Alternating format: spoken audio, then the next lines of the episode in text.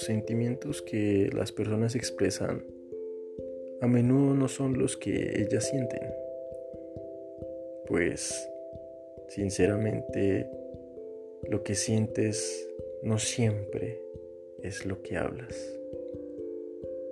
Pero es ahí donde entendemos que debemos sentir y debemos hablar de la misma manera para así ser felices. La historia de hoy nos relata sobre una pregunta muy curiosa de un estudiante. La historia es el amor y el matrimonio. Nos pone en un escenario de colegio, un salón de clase, donde un estudiante le pregunta a su maestro, ¿por qué a menudo las personas se casan con una persona diferente de la que se enamoraron?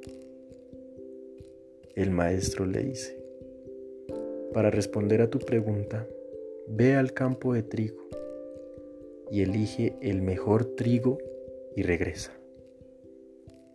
Pero la condición es que solo puedes atravesarlo una vez y no puedes volver a recoger. El estudiante aceptó, fue al campo, pasó por la primera fila, vio un trigo grande, bello y esbelto, que le llamó la atención al instante. Pero de repente se le vino una pregunta a la cabeza y dijo, tal vez haya uno más grande, uno más hermoso y uno más bello. Seguiré en mi búsqueda. Cuando encontró otro más grande y bello, nuevamente pensó en la pregunta, tal vez haya uno más grande, uno más bello. Seguiré buscando. Más tarde, cuando terminó más de la mitad del campo de trigo, comenzó a darse cuenta de que el trigo no es tan grande como él lo creía. Y no, no es tan bello como al principio él se encontró. Comenzó a darse cuenta de que se había perdido el mejor trigo, buscando uno más grande.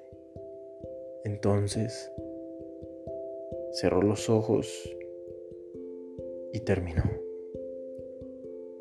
Al día siguiente volvió a donde su maestro, con las manos vacías, porque simplemente no pudo perdonarse a sí mismo de haber dejado ir el mejor trigo, y describió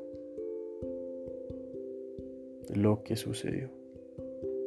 El maestro le dice, seguiste buscando uno mejor mientras dejabas ir al otro.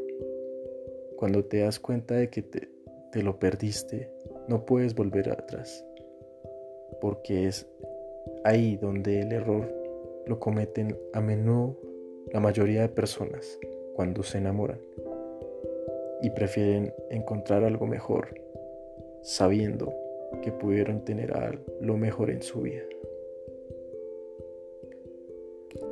Entonces el estudiante le pregunta, ¿cómo terminan casándose con alguien que no sea que amaron?